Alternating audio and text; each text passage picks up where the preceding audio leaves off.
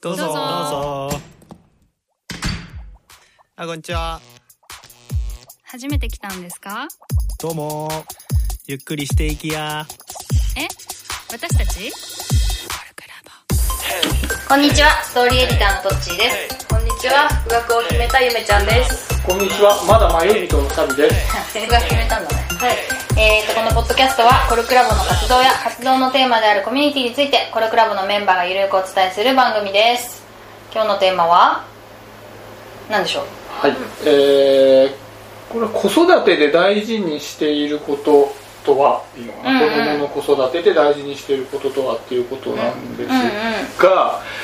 えっと、まあ、教育の話なんだけども、今、えー小学校1年生の娘がいて、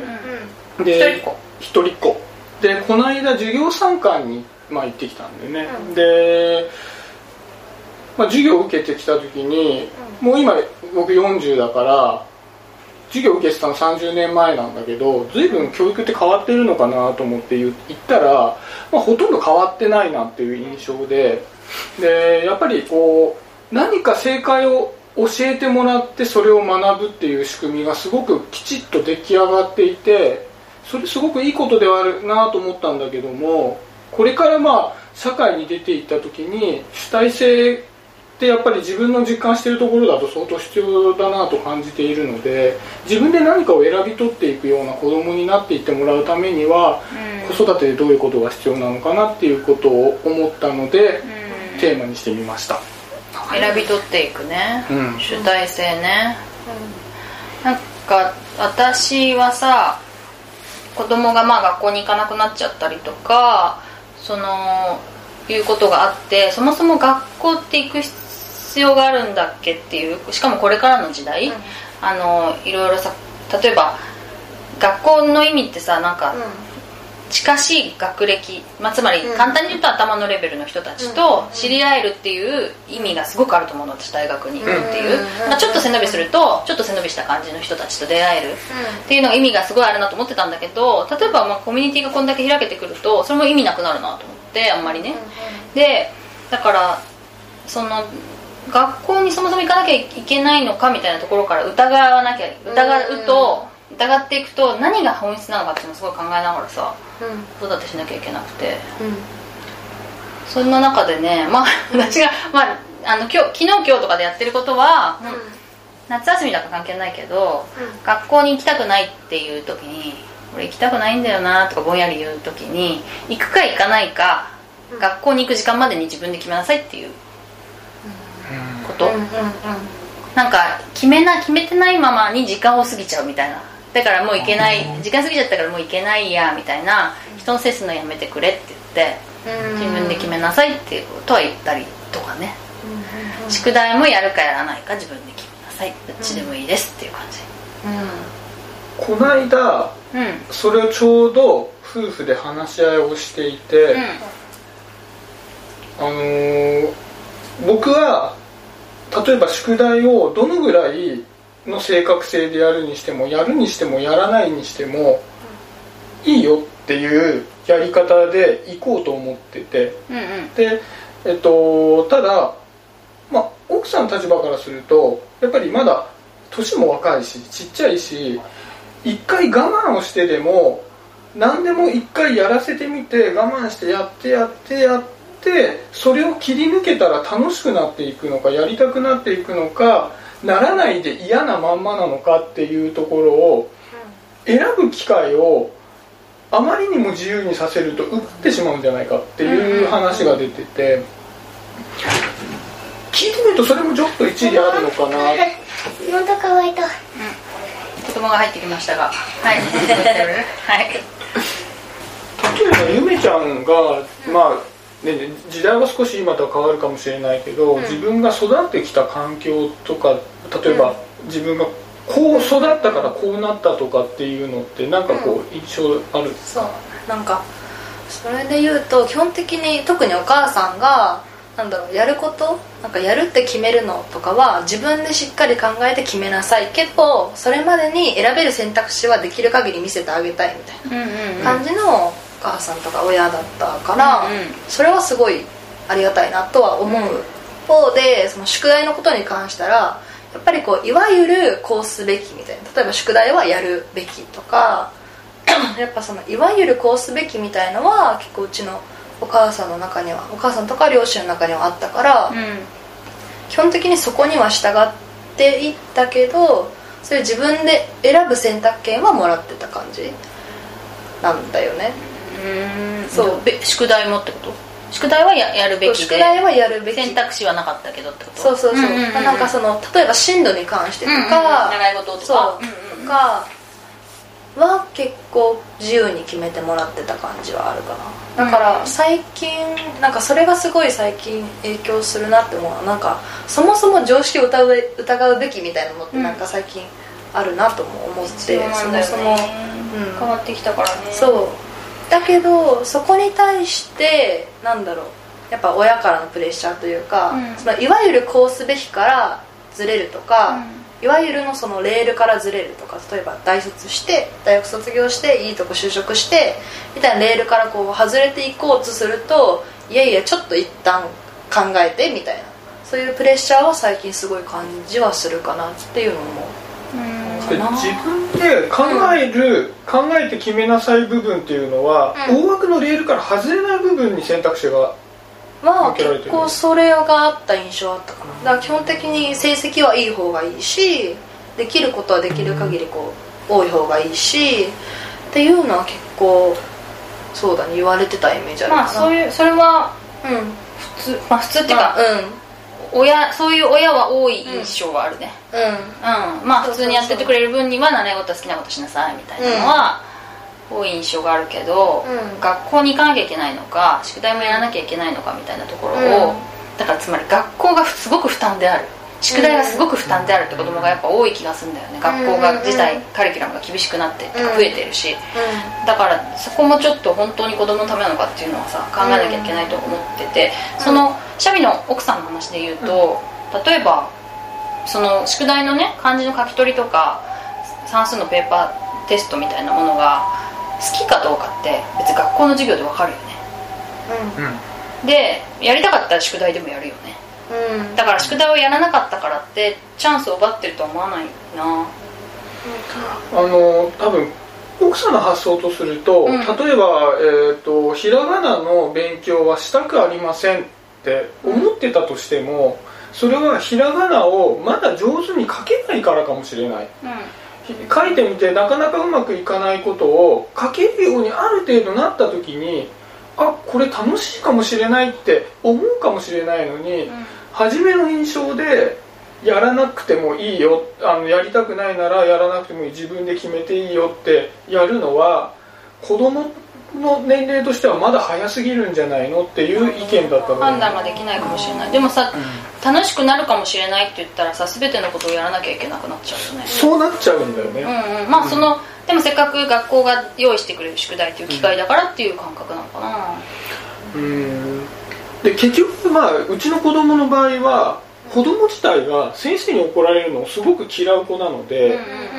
文句言いながらもやりたいんだかやりたくないのかの前にやらないで怒られるのが嫌だからっていうところで結果やるっていう選択肢を選んでるのかなって感じがするうちねの長男はもともとそうで、やっぱやらないで学校に行くのがすごく嫌だったから、うん。泣きながらやってたんだけどそのうちに学校行くのが嫌になっちゃったの。そうなんだよね。そうそうそう。だから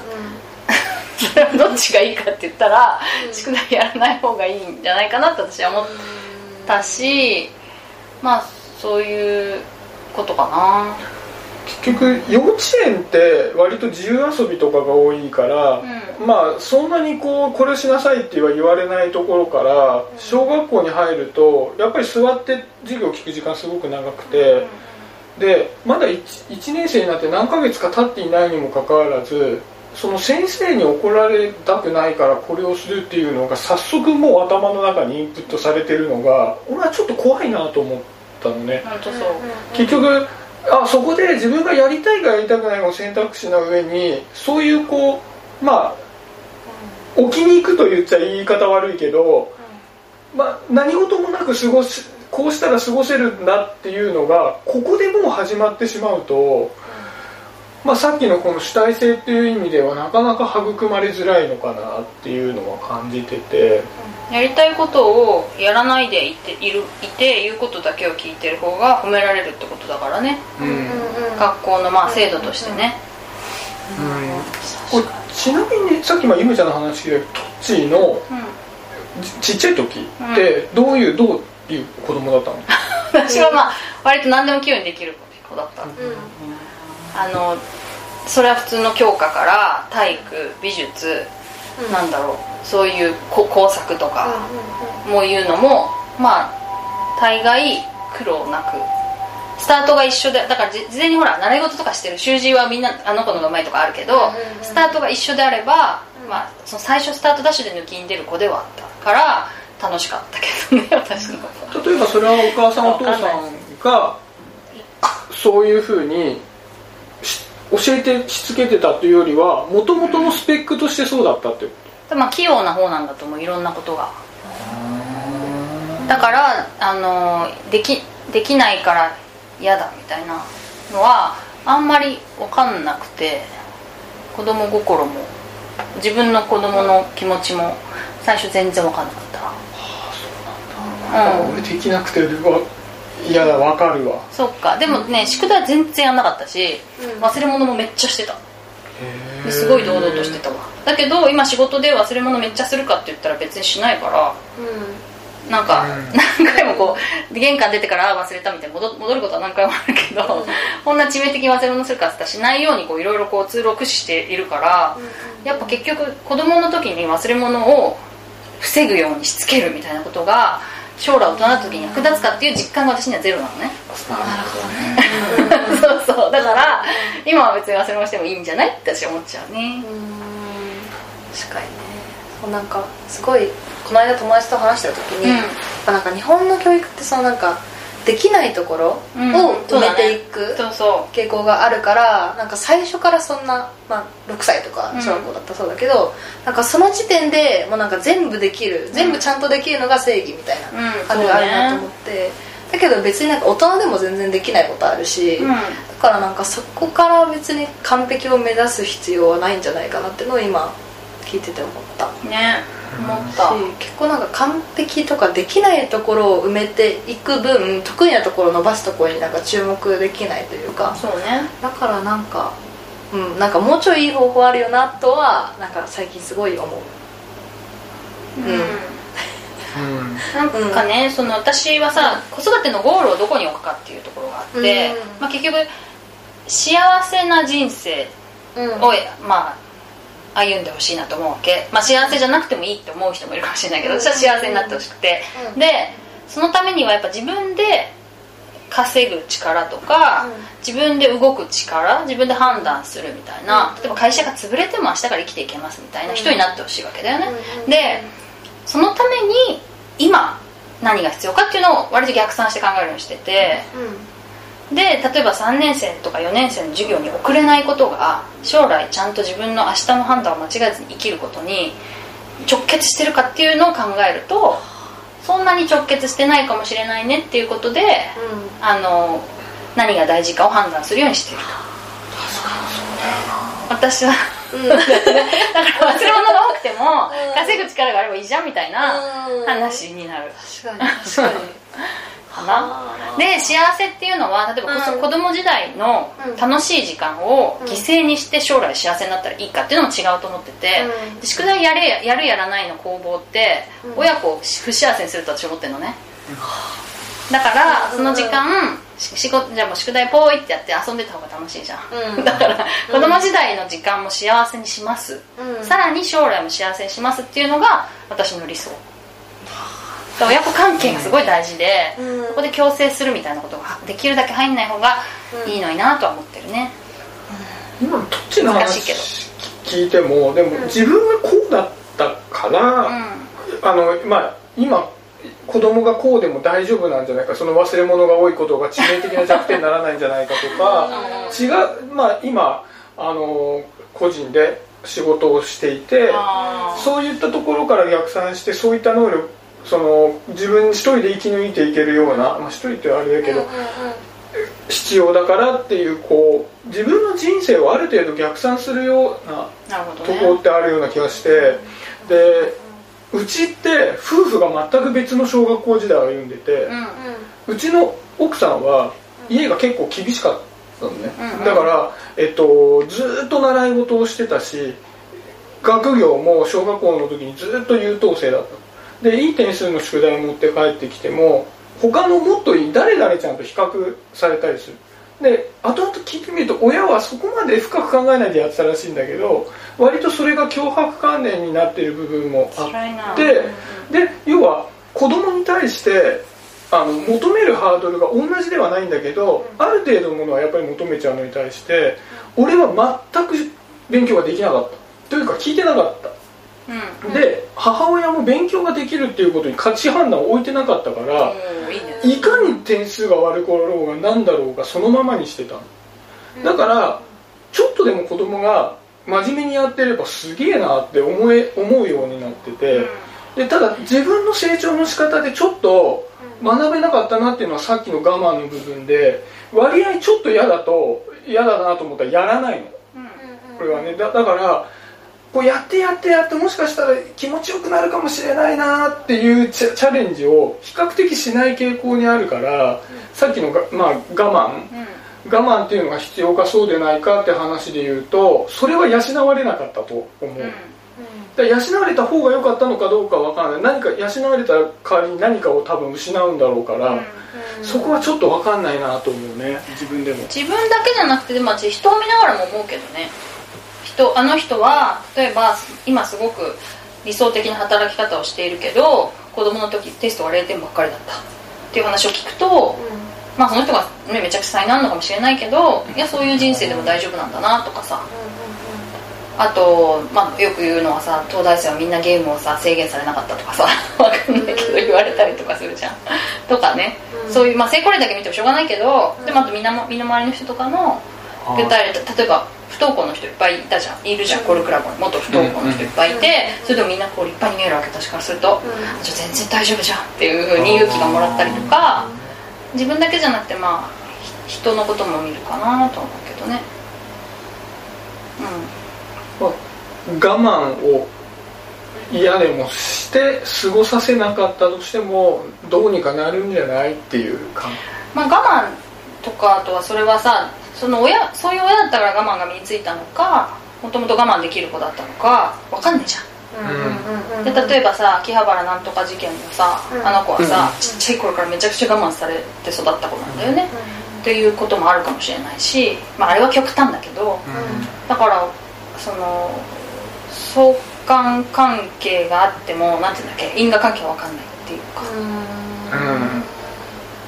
うん、のあるよね、まあその我慢をさせまあうちの例でいくとさせてでも一回やらせてみた方がいいとかいやそこまでしなくていいよ自分で選ばせる方が大事だよっていうのを多分思う人いると思うんだけど多分極端に何かに偏ってしまうとさっきの秋葉原の例じゃないけども、それが強いこう多分ね脅迫観念として上くっついちゃって、まあ変な育変な育ち方というかまあさっきの幸せじゃない人生になっちゃうのかもしれないよね。あとその今の話で言うと、まあ、どっちかってことじゃん。二者択一みたいな意見になっちゃって、どっちかが正解であるっていう考え方じゃん、多分そうじゃないんだよね。多分いろいろやってみて毎回微調整していくんだよね子供を見ながら。なるほどね。うん、だから我慢してあのが結構頑張ることに楽しみを見出すタイプなんだなとかさ。あちょっとやると楽しめるタイプなんだなとかさ、嫌なことはいつまでたっても嫌なんだなとかさ。そういうのやっぱ一個一個フィードバックをこう感じながら子供に合わせていくんだと思う。だから答えが絶対的な答えがあるって思ってることがまあ多分良くないのかな。教育とか全体に対してね。じゃなくてうんやっぱそれは微調整していく必要がで微調整する力があれば何やっても怖くないね逆に。どんなことやっても直していけばいいから。正解にしていけばいいからそれを。だから子供のことをよく見観察してよく見るっていうことなんじゃないかなと私は思うけどね。これはいい。いい。いい。正解はないってことだよ正解はないってことだよねああこれは勉強になった。ということでちょうどいいお時間なので私がいっぱい喋っちゃってますね。ということで終わりにししましょうか。はい、じゃあせーの。コルクラボの温度でした。コルクラボの温度はツイッターもやっています。コルクラボの温度で検索してフォローしたりご意見ご感想いただけると嬉しいです。また「ハッシュタグコルクラボの温度」でツイートしてもらえれば探しに行きます。よろしくお願いします